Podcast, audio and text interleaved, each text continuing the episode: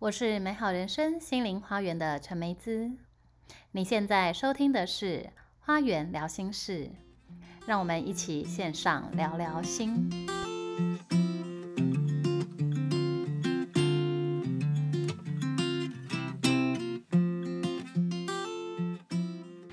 Hello，欢迎大家来到《花园聊心事》。我们今天呢，一样邀请到我们的女神新平来跟我们分享这个新的灵性影片。嗯，影集就叫《四楼的天堂》。对，哎，这部片的话，我觉得就前一阵子在心灵圈其实引发蛮大的回响。嗯，我觉得这部片好写实哦。对呀，我觉得那个写剧本的应该是灵性圈的人吧。对。而且我现在跟你在录 podcast 的时候，觉得好像自己就是开始女主角在那个幸福电台。幸福电台，没错。正在讲讲一个，就好像是在。看这个剧，但是自己又是剧里的人的感觉。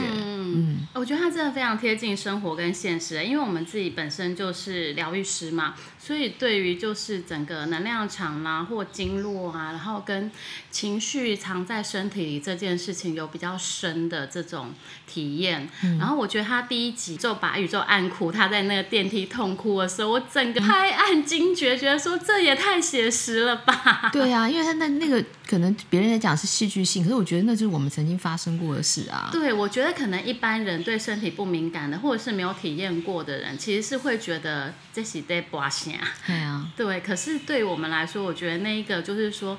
你真的有按到那个情绪的点，在释放的那个时候，一种很深的震动。嗯，然后在那部片里面，所以第一集就让我非常的惊艳。那也要看那个正骨师跟推拿师的功力，你 知道吗？要不然这正骨师呃，你那那我做做错什么，就跑掉。也是啦，可是因为要找到像这样子，就是跟能量共振的疗愈师，其实也不是那么多。嗯，我自己是有遇到，我记得我有遇到一个疗愈师，那我想我们呃圈里应该都知道，叫阿吉师嘛。然后他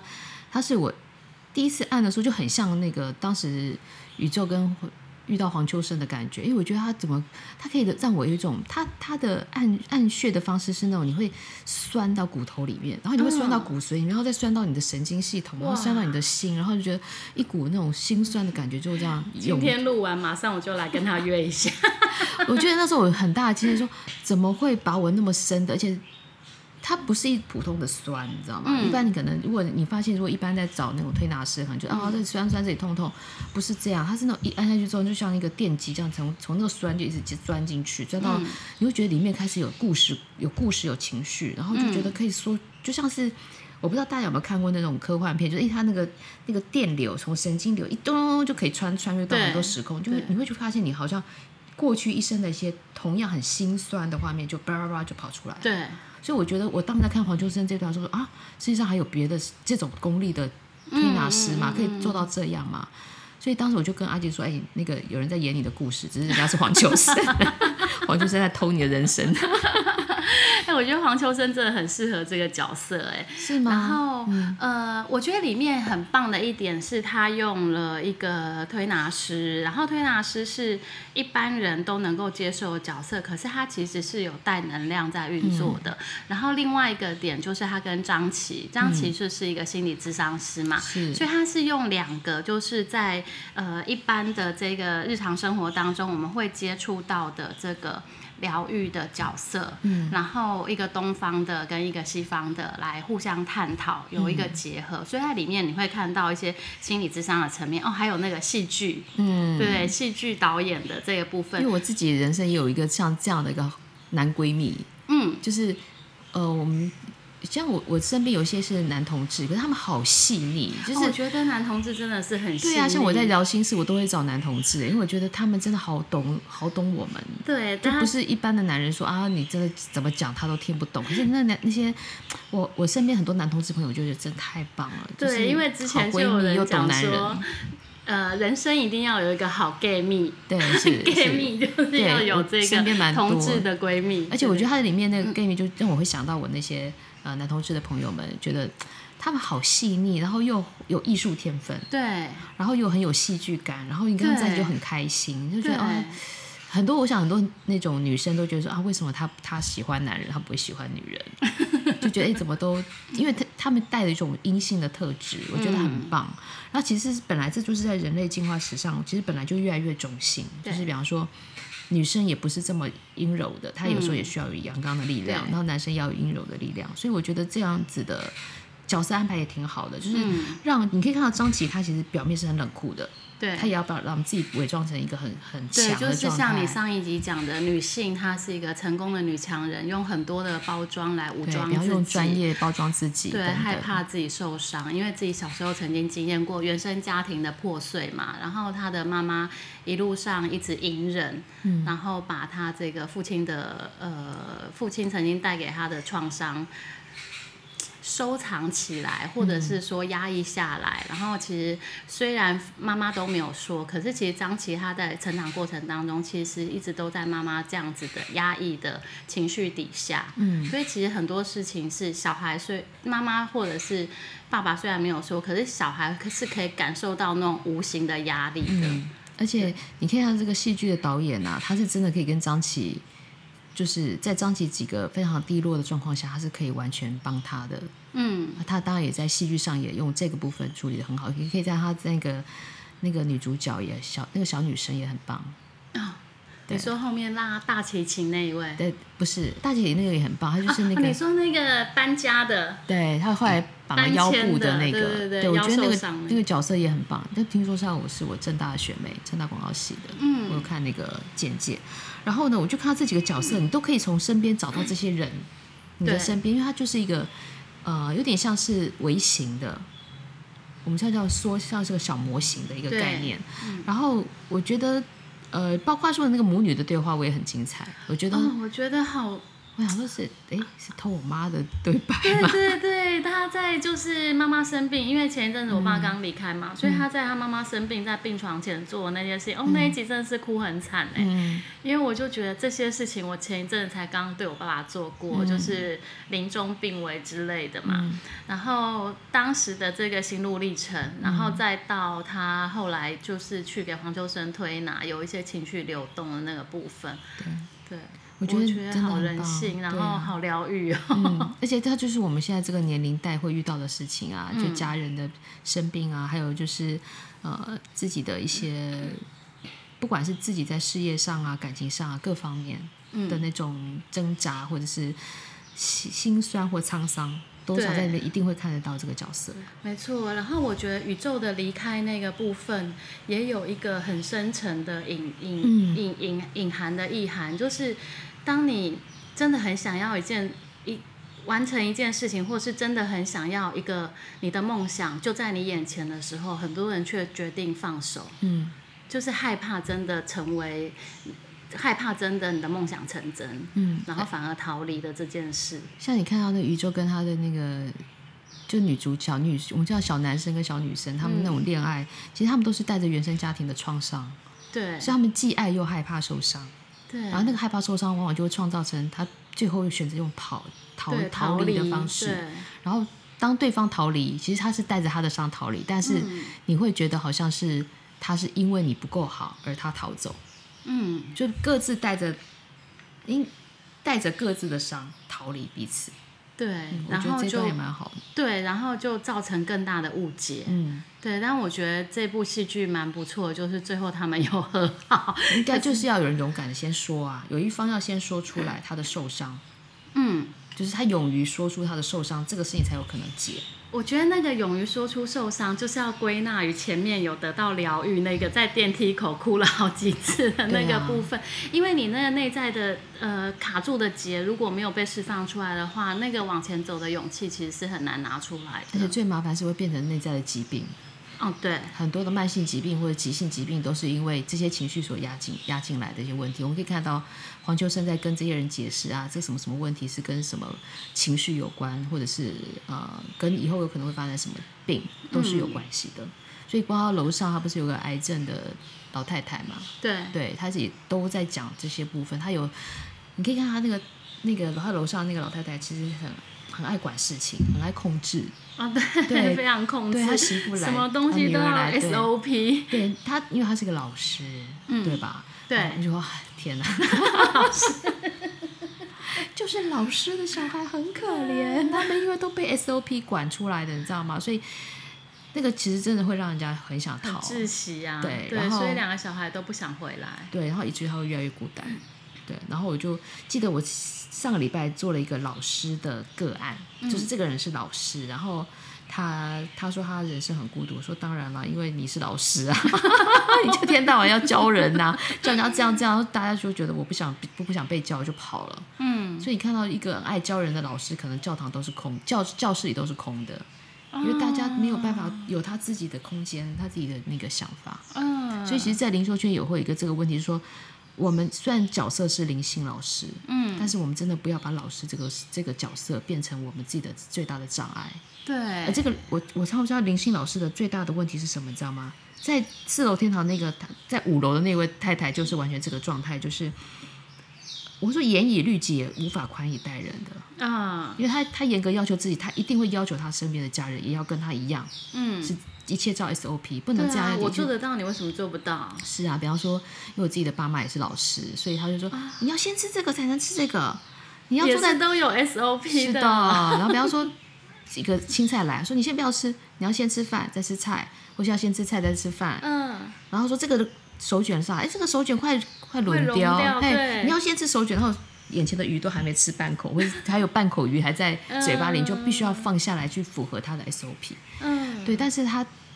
这个这个当然是爱的一种表达方式，可是你会觉得哦天哪，就是你自我们自己要很觉醒，说我们要试着有一部分的自己是不是在 SOP 里面活的，嗯，要不然其实你久了也会用这个方式对待别人，对，这也会是一个很大的障碍。没错，因为你怎么对自己，就会怎么对别人。对啊，而且最麻烦是一代又一代的传下来，嗯，而且你就会认为说一定要照这样，否则你就。不符合规定，就说你你就会出很容易出错，因为其实过去我们在所谓考试人生里面，就是答案要么就对就错，嗯，可是人生不是啊，对啊，人生没有什么标准答案，也没有对跟错，所以你如果用这个方式来过人生，那铁定出问题出多了，嗯嗯嗯，你会看到，我发现在很多的智商个案里面，很多老师是不快乐的，啊，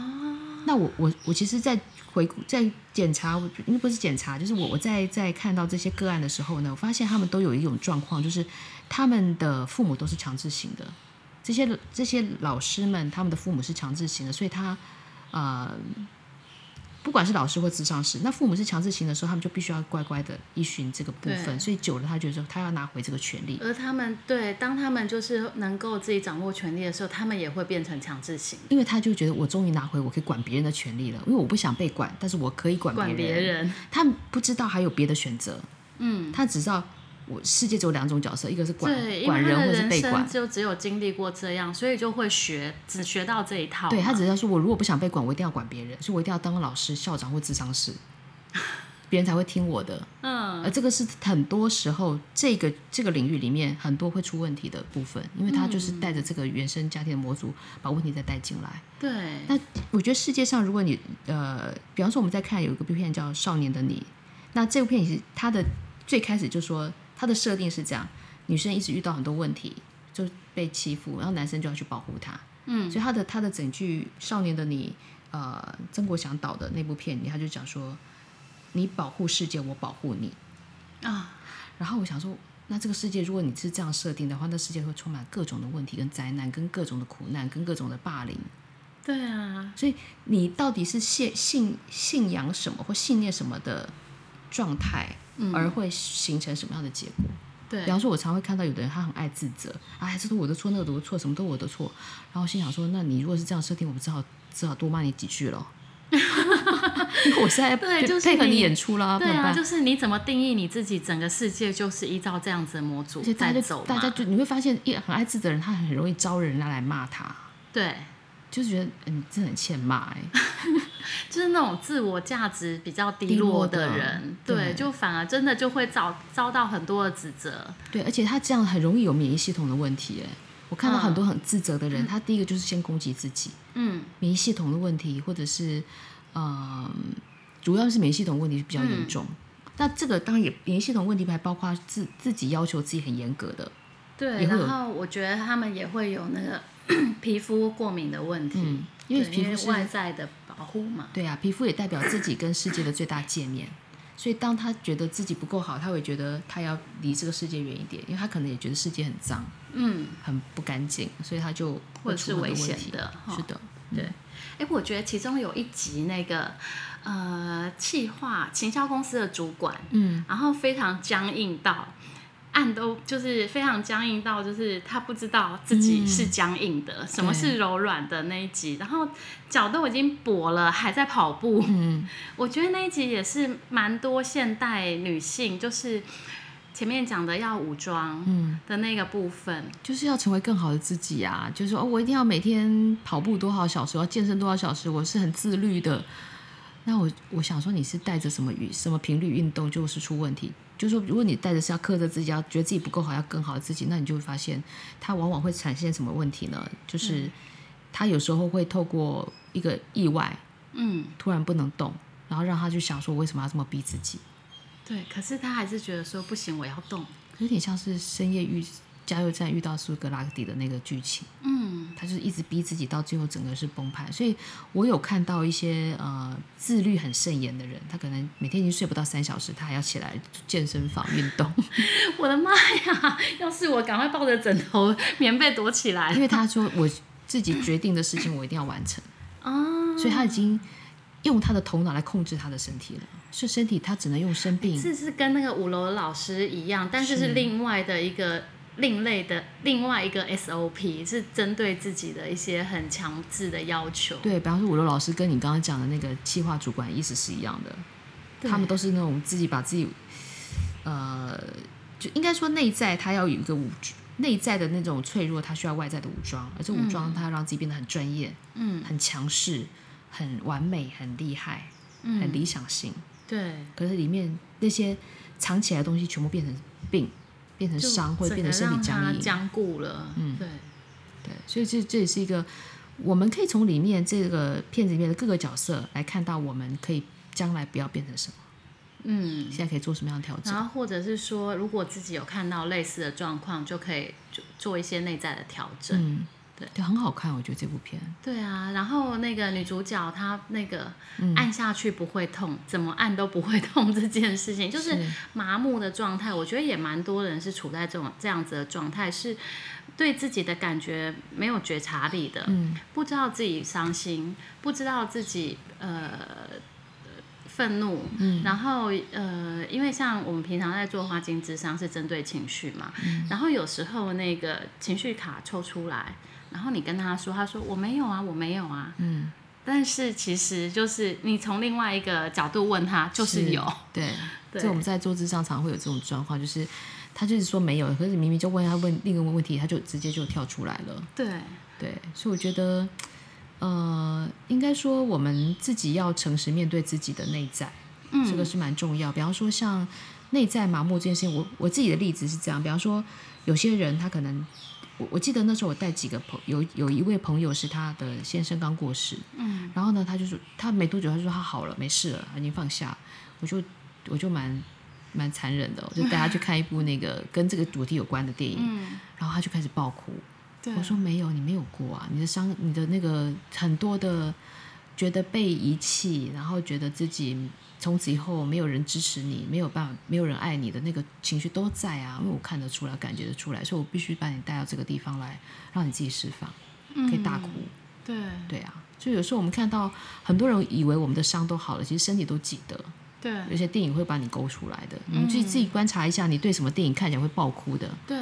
然后你看到的点是什么？嗯然后为什么那个点会触动你？是啊，对所以我觉得，像我我第一次看那个呃永恒族的时候，嗯我是带一个也是疗愈师，然后呢，他说他已经他是他的经验是因为他小时候被家暴过，被爸爸家暴过，然后他他说已经十几年都没有哭过嘞。十几年哦，真的，然后一看到永恒族的最后就开始爆哭，哭到全身颤抖，还我还把卫生纸啊、面子都给他这样。然后我想说，哇，真的感动。不是但是他他是看到哪个点？他看到那个就是他不是跟那个天神合一的那一段，啊，那一段就完全因为音乐也触动他，那段音乐也很棒，嗯嗯嗯，对，我觉得那部片音乐也非常棒。非常好。然后或者是呃，我其实因为我自己看的电影很多，其实目的都是因为我想要帮呃，比方说这个人他不太知道自己的问题，有时候我们透过一部电影他就懂了，因为他跟他讲、嗯演的是同个类型的部分，对所以我我基本上在看电影有点，我有点是把电影当处方来开了。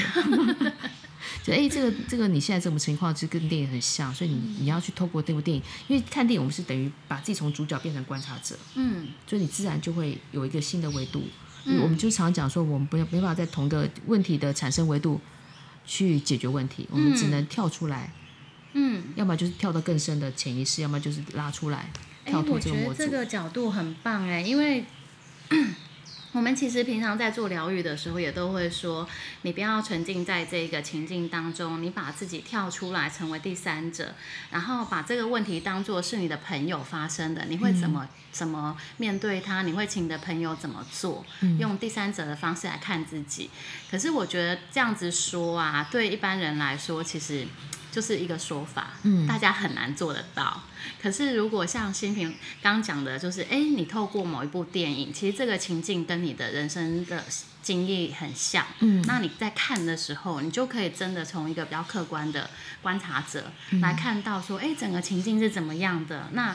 究竟每个人的想法是什么？那在这当中，其实有没有一些盲点是你自己没有看到的？然后有一些共振的部分，你也可以透过这个剧情的演练，或者是说整个剧情的流的变化，到最后的这个结局，是不是跟你原本的是不一样的？然后得到一个疗愈。对啊，我可以插播讲一下，我昨天看了那个金马影展有一部片叫《梦流感》，嗯，梦想的梦，然后流感，嗯疫苗的流感。然后呢，我觉得这部片很特别，说它只是又一届事件，然后呢，先从女主，呃，就依照不同的角色走一遍这故事。啊，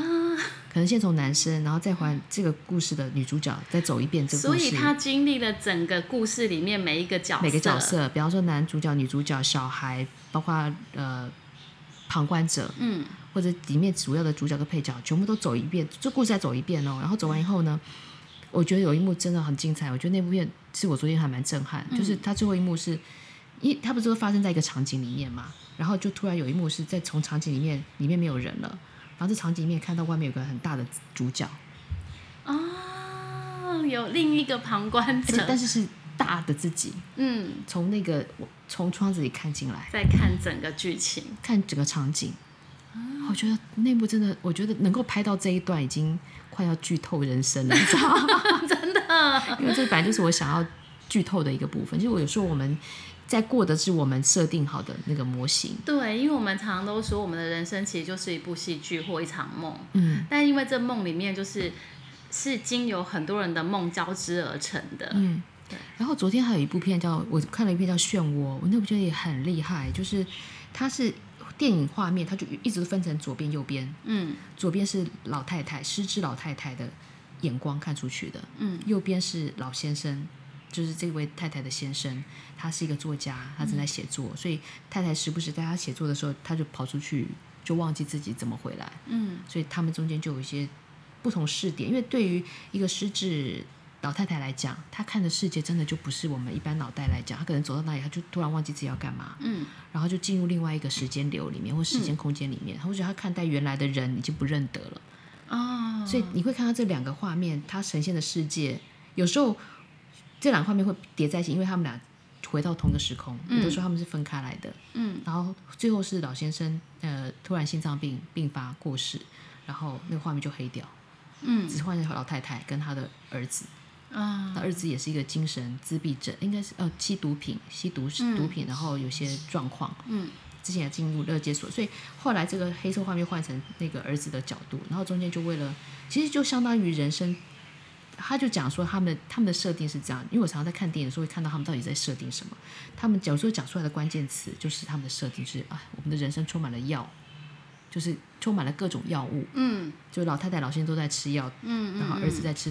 也是在嗑药，对对所以我我觉得要大家去想一下自己的人生设定是什么，就你最常讲的口头禅，那往往就是你的人生设定。嗯，最常讲出的口头禅，对比方说，哎，人生好悲苦啊，好悲催啊，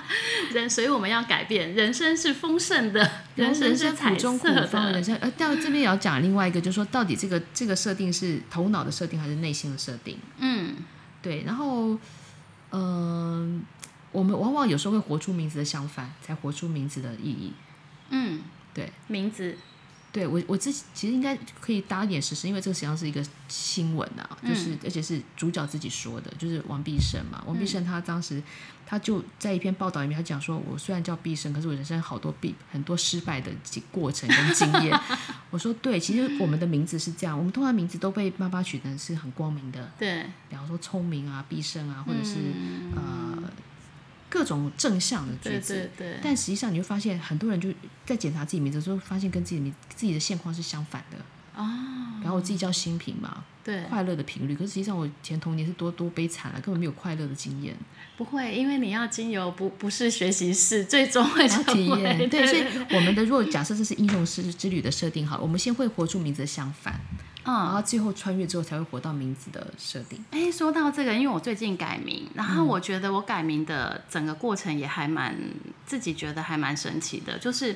我为什么会改名呢？在当时我从来没有不喜欢我的名字，因为我的名字其实也不是那种菜市场名，然后爸爸也算有读书，取的字也都蛮好的，所以在之前我其实是还蛮喜欢我的名字。可是在今年大概五六月的时候，我就觉得。